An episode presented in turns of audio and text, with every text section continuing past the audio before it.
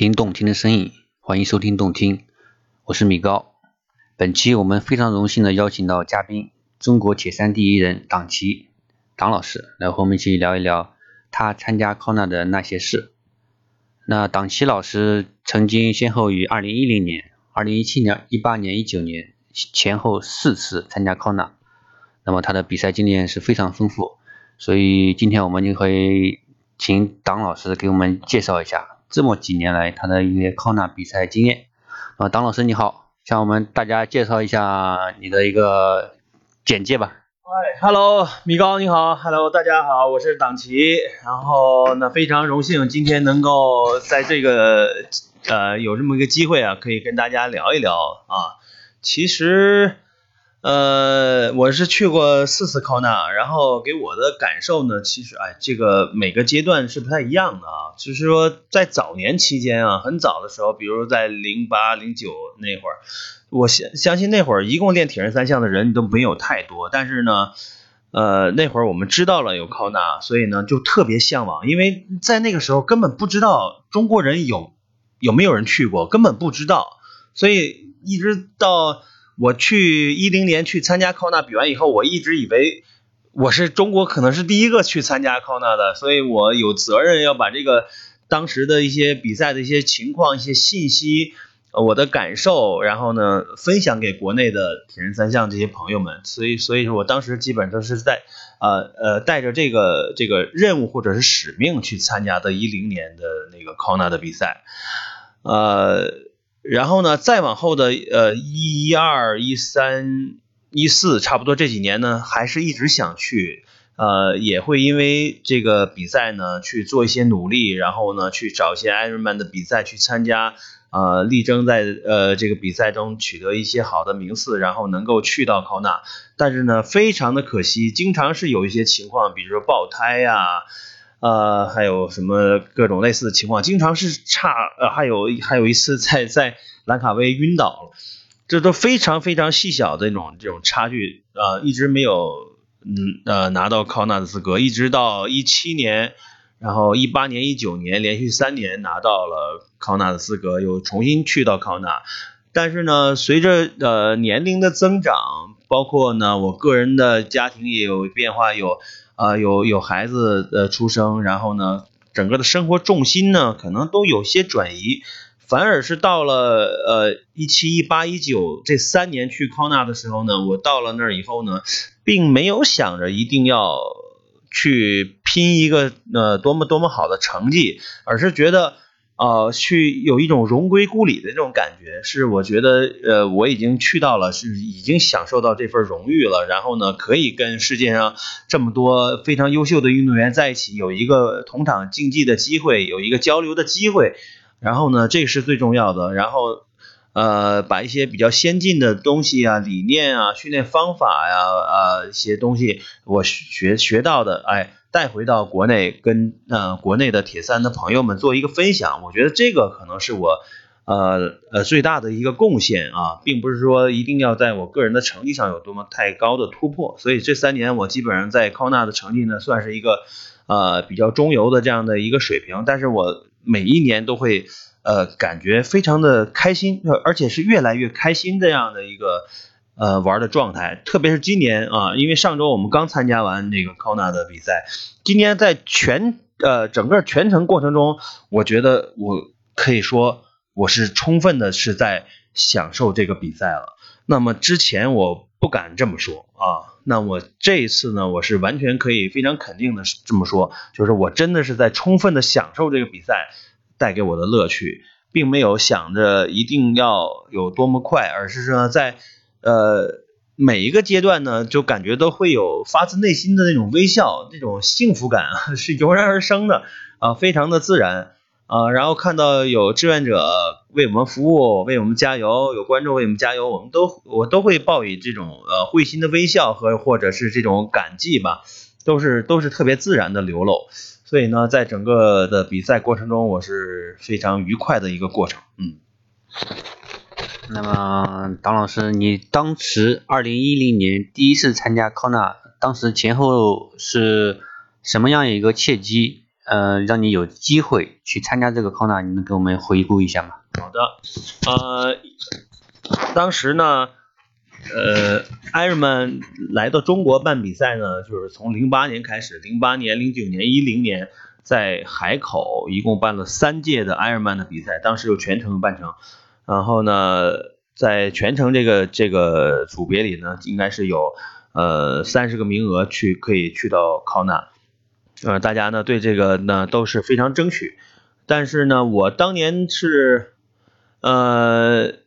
成绩并没有特没那没有特别好，在我们那年龄组呢是排到第八名，呃，其实是没有达到这个 Kona 的这种资格的啊，呃，但是呢，当年呢，就是 Ironman 为了推广 Ironman 这个项目在中国的发展，给了中国一个特邀的这个名额，然后呢，呃，中铁协给的中铁协，中铁协呢就是问了一下。我们这个当年参加呃 Ironman 中国，当时在海口，这些运动员啊，有谁愿意去？那么可能有好几个人都说愿意愿意去啊，但是只有一个名额。最终呢，他们可能经过衡量呢，呃，非常我非常荣幸的得到了这个名额，然后呢，有幸去到了 Kona 啊，当时是这个情况。那么第一年的一个比赛一个经过，你还记得是什么样一个情况吗？呃，这个我其实是记忆犹新啊，非常的清晰的记得我当年的时候，因为当时特别在乎这个事儿，真是特别的在乎这个比赛，因为我觉得我不是一个人去比赛，而是说代表中国，首先呢是展示一下中国铁人的一些风貌，一个风采，然后呢，因为在我们那时候看来是没有没有人去过的，其实其实真的不知道之前那个张帆大哥去过，我们没有查到过这方面的资料。我一直以为那会儿是没有人去过，所以我去的话，我有这个责任，有这个义务，呃，把当时的一些国国外那些情况，包括康纳比赛整个的情况带回到中国这些，然后跟中国的朋友们分享，这是我觉得是我的义务，呃，所以呢，当时就是特别在乎，不是说是简单的是去一个比赛，而是觉得又觉得我有有又承担了报道的工作，然后又承担了。呃，传播和推广的这方面的工作，所以呢，一定要确保安全完赛。嗯，所以对，也是第一次去嘛，对成绩上也没有做任何的这种呃规划或者是期盼，呃，都是一切呢都是比较呃，就是正常的进行。在特别是在自行车阶段呢，我们也也遭遇了这种强风。呃，那时候呢，我也是宁愿损失一点速度，然后呢，确保我的安全性。我是觉得当时我的想法就是说，我可就是不能受伤，不能够呃让我有这种不能完赛的这种危险发生啊，就是一定要保证安全的完赛，这样的话我才有一个完整的一个过程回程回来才能跟中国的朋友们分享。所以呢，我宁可损失一点速度呢，也要确保安全啊，是这样。然后呢。第一年的比赛呢，我是最终是用了十个小时四十七分啊，完成了这个 Kona 的比赛。呃，整体来说呢，是是是让我就是当时是让我非常就是大开眼界的这样的一个一个情况，因为呃之前我们国内一些标铁的比赛嘛，一年也就五六场，就是大家看呃看起来都差不多啊。然后呢，有有三年呃的 Ironman 的比赛呢，嗯。但是那个整体的水平来说呢，可能也没有那么高啊。那跟康纳比肯定是会会会有一定的差距啊，这个大家也可以想象得到。那么我那会儿呢去到康纳以后，发现真的是每一个运动员的身材都那么棒，每个人都是特别的严谨，然后认真的去对待的比赛训练啊。在赛前呢，我们的呃比呃赛场周边啊，就是大家都在非常认真的训练啊。每个人都都都是那种特别投入的那种那种状态，那种精神的状态，我觉得对我来说呢是有个非常感染。呃，不一定说他的成绩是一定要特别特别的好，但是呢，我们可以看到每个人对待这个项目那种认真的程度和那种态度，我觉得这个是非常非常值得我们去学习的。包括呢，我们在比赛的这个呃 e-sport 展会啊，铁人村。呃，有各种的各个品牌的展商。其实当时呢，我们国内的这方面的资讯还不是特别多，所能够接触到的这些产品呢，也没有那么特特别多。所以呢，在那会儿我真的是可以说叫大开眼界，看到很多的这运动补给品，然后呢，呃，自行车的品牌，然后各种配件的品牌，然后呢，各种跑鞋的品牌在那儿。呃，可能我在那儿连续逛了差不多有三天的时间吧，就在各各各各个摊位就在那就在那儿看，呃，就看什么都是新鲜的那种，就像一个呃从来没有进过城的一个一个村民或者这样啊，然后突然来到一个非常大的城市，看到一些霓虹啊，看到一些啊非常先进的一些东西啊。啊，就觉得很诧异，然后很惊奇，很惊喜，流连忘返，就是这种感觉。然后特别想把这些东西全够，全都能够呃琢磨明白，或者是全能把他们都带回到中国，跟大家一起来分享，就是这种感觉。嗯。那么第一次参加之后，是不是觉得，是不是有没有感觉，这次比赛就不是我真正通过自己的成绩取得的，而是通过一些运气取得的？那后来其实你比了很多比赛。是希望我的真实通过成绩来拿到考纳资格。那中间一七年之前，你觉得离考纳最近的一次，就是你比较难忘一次经历是什么呢？呃，其实对是这样，我也是想通过我的努力来来，其实当时是想证明自己啊。呃，有最近的一次，其实是在一三年的日本北海道那次。北海道那次呢，是我骑车骑到五十公里的时候爆胎了，我是用一封闭轮。然后爆胎了以后呢，呃，是管胎，是被地面上的一个可能是石头，也可能是玻璃的东西，整个把胎给切断了，是没办法修补的。就是说一定要呃换胎或者是换轮。当时呢是我没有没有带备胎啊，就是因为是管胎带起来比较重，呃是是想搏一把的，没有带，所以呢就在那等等了差不多十分钟左右呢，有赛会的中立。啊，轮组车过来，然后给我换了一个轮子，但是呢，就换了一个就是那种小铝轮，特别特别小、特别初级的那种小轮组。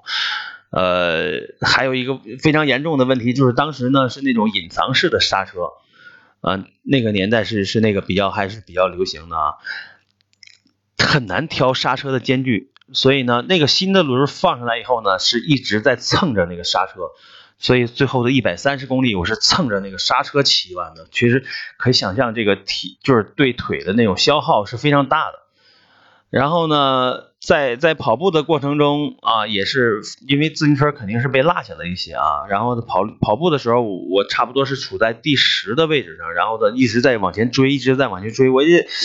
因为是两个折返，是那种这种一条一条一条路上有折返，所以能看见前面的人，折返的时候能看见对面的人，所以一直在追，一直在追，追到最后的五公里的时候，我发现我已经追到第六了，我还是挺高兴的，我就是觉得离前面的人很近，差不多也就是两分钟左右的时间，我也是特别的全力在跑，但是我发现我超过那些日本人的时候，那些日本人已经基本上全身。在抽搐了，然后再就是基本上口吐白沫那种感觉，就每个人拼到，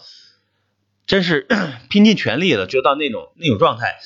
现在很难想象，现在很难想象，当时就是每个人就是拼的那种状态，确实能够看得出来，每个人都特别想去去去去赢的这个这个比赛。但是我也很不幸，到最后呢，跟跟我前面那个人差了一分钟没有追上，结果那个比赛呢就取前五名，我第六。跟我跟第五名差一分钟，这是非常接近的，非常接近的。如果我没有爆胎的话，我至少能够第三。所以说，我觉得我实力应该是够了，但是呢，运气还不好，差一点点。然后呢，接下来呢，又去报了其他很多比赛，包括美国的，包括兰卡威的，后来又去日本，运气都不好，就我成绩都不差，但是就是总是差那么一点点。比如说取五个人我就第六，取三个人我就是第四，总是这样，就好几次。我觉得对我心里打击是挺大的，啊，我还是觉得挺佩服我自己的，是这样 打击了这么多年，然后呢还在坚持，还在，还还还想去去干这个事儿啊，呃，说明我觉得可能也是真爱啊，确实是是这样。然后一直到一七年的曲靖拿到以后呢，然后是马上又拿到了一八年，在呃通过球里又拿到一八年，然后呢又在呃一八年的厦门拿到了一九年的考纳，连续拿了三年。呃，其实呢，我觉得这个时候呢，已经不是对我整个成绩和我能力的肯定，而是觉得是对我多年付出的一种回报。我觉得是一个挺挺自然的一个一个现象。然后呢，也没有特别的把这个事儿当一回事儿。如果是把这个事儿放在，比如说一一年、一二年、一三年那几年的话，我可能会非常的激动。然后呢，非常的想想想去要，然后想想要在这个比赛，就是在康纳的时候去有一个非常好的一个一个发挥啊，去去拼。然后反而呢是后来我觉得是一个心态上没有那么没有那么激进了，变得非常的坦然去接受这个事儿。我觉得就把它当做一个很好的享受的一个过程，呃，就是挺好的。我对待这个这个赛事，我就这么多年，而且呢，我也也坚信我。若干年以后，依然会对这个赛事保有啊我之前的那种那种呃热情和那种嗯渴望。呃，现在呢，之所以没有太多的去渴望成绩呢，也有一方面原因，就是因为呃有了孩子以后呢，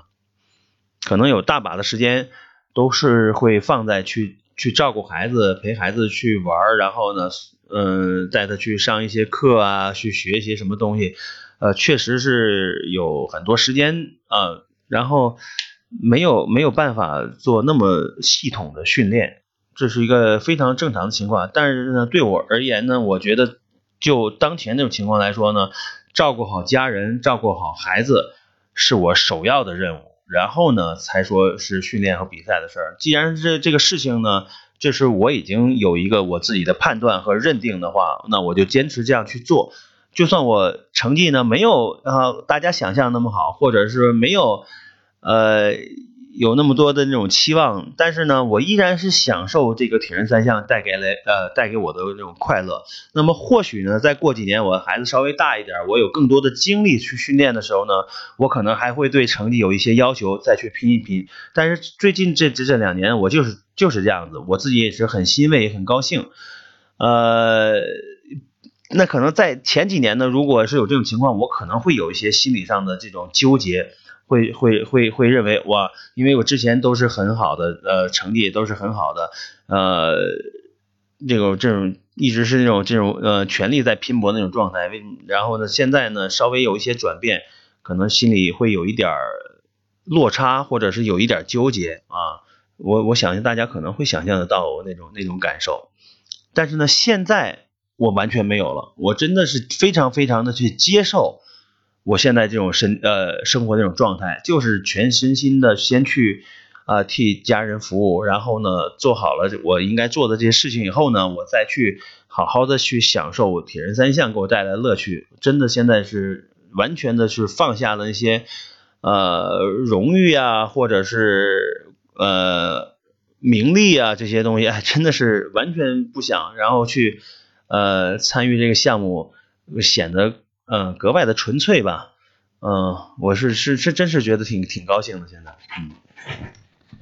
那么您应该算是中国最早一批老铁人，那从可能零三年零四年开始到今年，基本上已经十几二十年了。那很多人其实已经不比了，那是什么让你坚持？就是今天还在比，那今天还是在就是在。不停的坚持训练，这是什么原因呢？可能我脸皮比较厚吧。呃，但是是其实那个回顾下来，其实我是没真的没想那么多。其实我觉得真的就是我发自内心的喜欢这个项目。呃，没有想到这个项目会给我带来呃其他的。什么方面的东西，就算什么都没有，或者什么都有都不重要。但是我就是喜欢这个去训练，然后呢练习铁人三项，呃游泳、骑车、跑步，可能还会练一些瑜伽、力量什么的。就是我是整个在运动的这种过程中呢，让我看到了我自己最好的一种状态。那么那种状态呢，我想可以持续，并不是说一定在成绩上体现出来，而是这种这种状态，嗯。那么呢，通过这么多年的训练啊，我是觉得铁人三项这个项目给我的人生呢带来很多很多的不同，然后让我有一些很多的转变。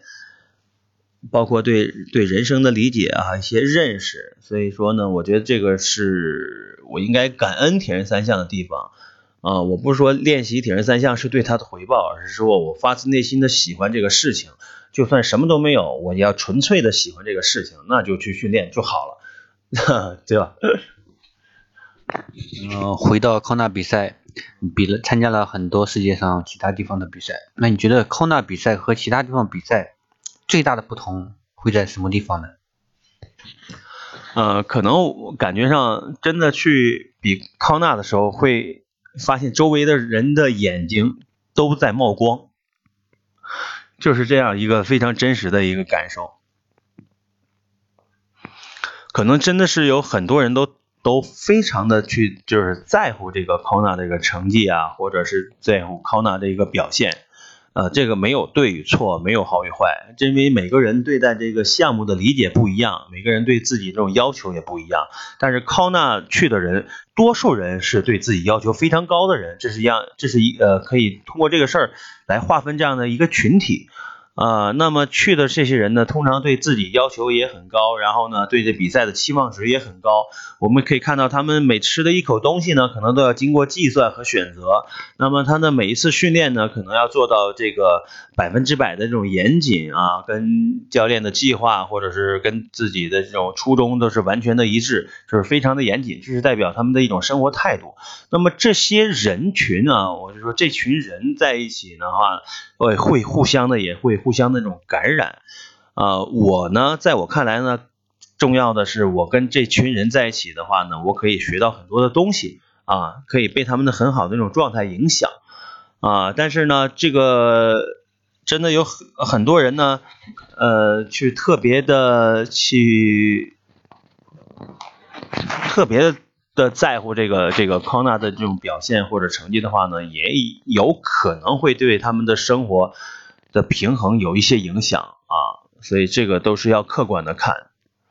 呃，我我觉得康纳呢是一个非常非常好的一个比赛，呃，可能每个练铁人三项的人都想去，这个我觉得是毋庸置疑的。但是我更想说的是什么呢？就是希望大家呢通过自己的努力，然后呢一步一步的去实现你这个这个梦想，呃，不用太着急。不用太着急啊，而是要要找那种，就是你通过训练、通过努力，一步一步的提升，然后有一种水到渠成的这种感觉，去到那个靠那，然后呢，顺利的去完成这比赛。我觉得你的体验可能会更好、更愉快。呃，如果是那种急功近利的，或者是一些方法什么去的话，呃，有可能。会对你的整个的这个这个人生啊，是生活的平衡啊，可能会有一些影响啊，这不一不一定啊，不是绝对的。但是我更提倡的，我个人啊，我个人的观点，更提倡的是这种，呃，踏踏实实的训练，一步一步的提升，然后呢，在那个你到了那个阶段，你到了那个水准那个时候呢，你就会自然的去 KQ，然后呢，非常自然的去到考纳。嗯，不用有太多的去计算，然后想要去哪个厂哪个厂，或者是怎么着，呃，可能会有点累啊。我就是这观点。那么你相当于作为中国最老一批老铁人，那现在其实我们很多年轻一代的老年轻一代的铁人也有很多不错的选手，比如说巴斯、开彦龙、李松恩都是非常好的年轻选手。那你觉得你对我们年轻一代的一些运动员有哪些期待呢？你觉得就是我们怎样才能把中国这个铁三事业让它更好、更健康、更长远的发展？好，这个话题呢可可能会有点大，但是首先呢，对于这些呃年轻的选手们啊，我是觉得我也首先是感觉非常欣慰。啊，能有看到这么多年轻的人，有天赋的人，然后他们特别愿意努力，投入了很多在这个项目上，并且呢取得了很好的成绩，呃，这个我觉得是非常欣慰的啊。正是有这些人的努力呢，可以带动更多的年轻人能够了解、参与到铁人三项这个项目当中来。呃，毋庸置疑，他们对这个项目起到一个非常大的一个贡献啊，这个作用是非非常明显的。而且呢，我们国家要是想在整体上有一个发展的话，来去追赶那些铁人三项比较发达的国家的话呢，肯定是不能指望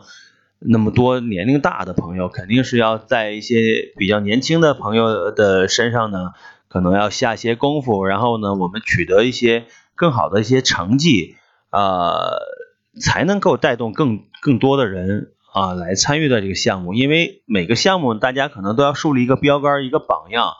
呃，你比如说篮球界的什么乔丹啊，对吧？像像足球界的也有很多，像 C 罗呀、梅西呀，在包括在以前的什么什么呃马拉多纳啊，这这都就是年头比较长。就说实在的，就是大家想参与这个项目，他很有可能会有一个目标，想要成为那样的人。具体的一个目标，对吧？具体成为谁？有多少人是想打篮球，想我要想成为乔丹，是吧？那可能成为不了，但是呢，必然有那么一个标杆，呃，一个标杆在那竖在那里，他给你激励啊，让你去会更加的努力啊。那我们中国呢，现在来说呢，也是说也需要有这样的这种标杆。那么，呃，就是上周我们在康纳看到巴斯的表现是非常的惊艳。啊，这一点呢，就是其实是有点出乎我的意料，非常棒啊！我呃，真是发自内心的是要要恭喜他。然后呢，我也知道他们为了这个成绩呢，也都是做了非常非常多的努力。对于年轻来年轻人来说是不容易的，铁人三项是非常相对来说也算是比较枯燥，然后需要花很多的时间做训练的，并不像一些球类可能还有那么多的娱乐的。的的成分在里边，对吧？还有一些互动。其实铁人三项有的从某种程度来说，呃，你达到了一定的水准以后呢，相对来说是自己跟自己拼，其实也是有一点枯燥的啊。他们能够这样这么年轻能够这样做，我觉得是，嗯，我是发自内心的敬佩啊。那么也正是有像巴斯他们这样的人，然后呢，可以给呃新生代的年轻人树立这样的一个榜样，让。更多的有天赋的中国的年轻人能够看到铁人三项的未来，愿意选择参与铁人三项这个项目。那这样的人群多了的话呢，我们可能从中能看到的这种苗子也好啊，是吧？我们的梯队的建设也好，可能就会越来越完善啊。那只有参与的人数多了的话呢，我们才有更多的这种这种选择。或者才有可能会发现有更多的比较适合练铁人三项的这些朋友们，然后呢，他们才有可能取得更好的这些成绩啊，让呃中国人，比如说站上这个世界上的呃，不论是标铁也好，艾尔曼也好，一些领奖台，让更多人看到。所以呢，就是更多的是给我们呃人的一呃我们的国人有更多的希望啊，就看到希望，就是有人可以。中国人有人可以做的很好，那是不是我们也可以啊啊？这个其实呢是有一个非常重大的意义在里边啊。所以呢，呃，如果说我们我想，如果想中国的铁人三项发展的很好的话，那我们是还是要呃，第一呢，还是要去去造星啊，让呃真正的愿意付出的成绩好的人呢，在社会地位上和社会关注度上有一定的提升。让他们有很好的那种成就感，呃，然后呢，就是说要在下面的梯队上面呢做一个一个怎么说比较全面的一个建设，真的是我是希望我们国内有一能够建设呃一到两个这样的大型的这种综合的训练基地啊，我们比如说三岁一个档的这样梯队建设，呃一一步一步的这样下去。啊，然后呢，从中呢选拔出更好的人才，然后呢，啊，我们有社会更多的呃资源去支持他、关注他，然后帮助他来取得更好的成绩。那么他取得好的成绩以后呢，又会给这些帮助他的资源呢有一些很好的良性的回馈。这样的话呢，有一个良性的循循环。这样的话，铁人三项呢，未来呢可能会在这种商业的这种氛围当中呢。呃，有一个良性的循环，可能会发展的越来越好。那么归根结底，我觉得铁人三项还是应该走这种比较商业化的路线啊，这样的话才会有一个比较好的未来。嗯，那么今天我们还有最后一个问题，我觉得对于我们很多业余选手来说，其实我们绝大部分都是利用业余时间来去训练。我们平时白天要上班，那么对于业余选手，那个党哥，你对我们这个时间分配或者生活平衡，你觉得有什么好的建议呢？这个就很复杂。首先，我觉得还是取决于你对于铁人三项这个项目的认知和你你对他的期待期望是什么？你想成为一个什么样的选手？你是一个呃享受这个项目。呃的状态就好，还是说你想成为一个呃精英选手，还是说想成为一个职业选手？这个取决于你自身的一个定位。当然，你每个定位的话呢，相应的付出是不一样的。还有一个呢，我觉得铁人三项，如果你想练得好，我觉得每个特别特别强的铁人三项的选手，我觉得他们的情商都很高。就是你想要达到这个这个程度的时候呢，你肯定要。呃，对你的生活、你的家庭、你的工作各个方面都要做一个权衡。那你怎样把这些东西啊，这些都安排好，然后呢，调动出来你更多的资源，能够支持到你去有一个更好的一个训练比赛的发挥。这个是真的是要看看你个人的，这也是能力的一个部分。我觉得啊，这是你呃整个能力的一个部分。所以说，我觉得。铁人三项做的非常好的人，通常来说，他们的整个的人生都会处理的很好。首先，我觉得他们就会比较呃好的去规划这个时间啊。我们大家都知道，每个人都很忙，时间都很有限。为什么还有这么多人愿意花那么多时间能够训练，对吧？其实呢，并不是他每天比我们时间多，而是说他把每天的同样的二十四小时利用的更好，让整个的人生变得更有效率。啊，还有呢，就是他们可以非常好的去调动身边的资呃这些资源来去支持他，他他有一个梦想想要去实现，那么呢需要身边有很多人的去配合和支持才能够实现他这个梦想。那么他怎么能能够说服或者是把这个事情说清楚，让身边的人去支持他，这个也是一个能力的表现，而且让身边都都都这么呃心甘情愿的，那他相对来说呢？他实现这梦想也要会给给家人也好，身边的人有有一定的呃这样的回报，怎么样怎么能够达成这种平衡，这都是非常非常重要，而且我觉得是非常有学问的一个事儿啊。每个人的方法肯定是不一样，但是这个理念呃可能差不多。呃，那归根结底呢，我觉得怎么怎么来分配？那么就是有一个有一个硬性的原则，就是你一定是要先做好你应该做的事儿，然后再去做你喜欢做的事儿。这是我个人认为是一个硬性的。如果你你自己应尽的义务责任你都没有做到的话，然后你去说你谈什么梦想啊，谈什么呃这目标，我觉得都是空谈，那是一个不负责任的一个行为啊。是首先应该做好你自己的应该做的事情，履行你自己应该履行的责任。和义务，对，然后呢，去做你喜欢做的事情。好，呃，党哥说的非常有道理，希望党哥今天的一些经验吧，能给大家带来一些帮助。非常感谢党哥，我们这期的节目就到这里，再见。好，大家再见。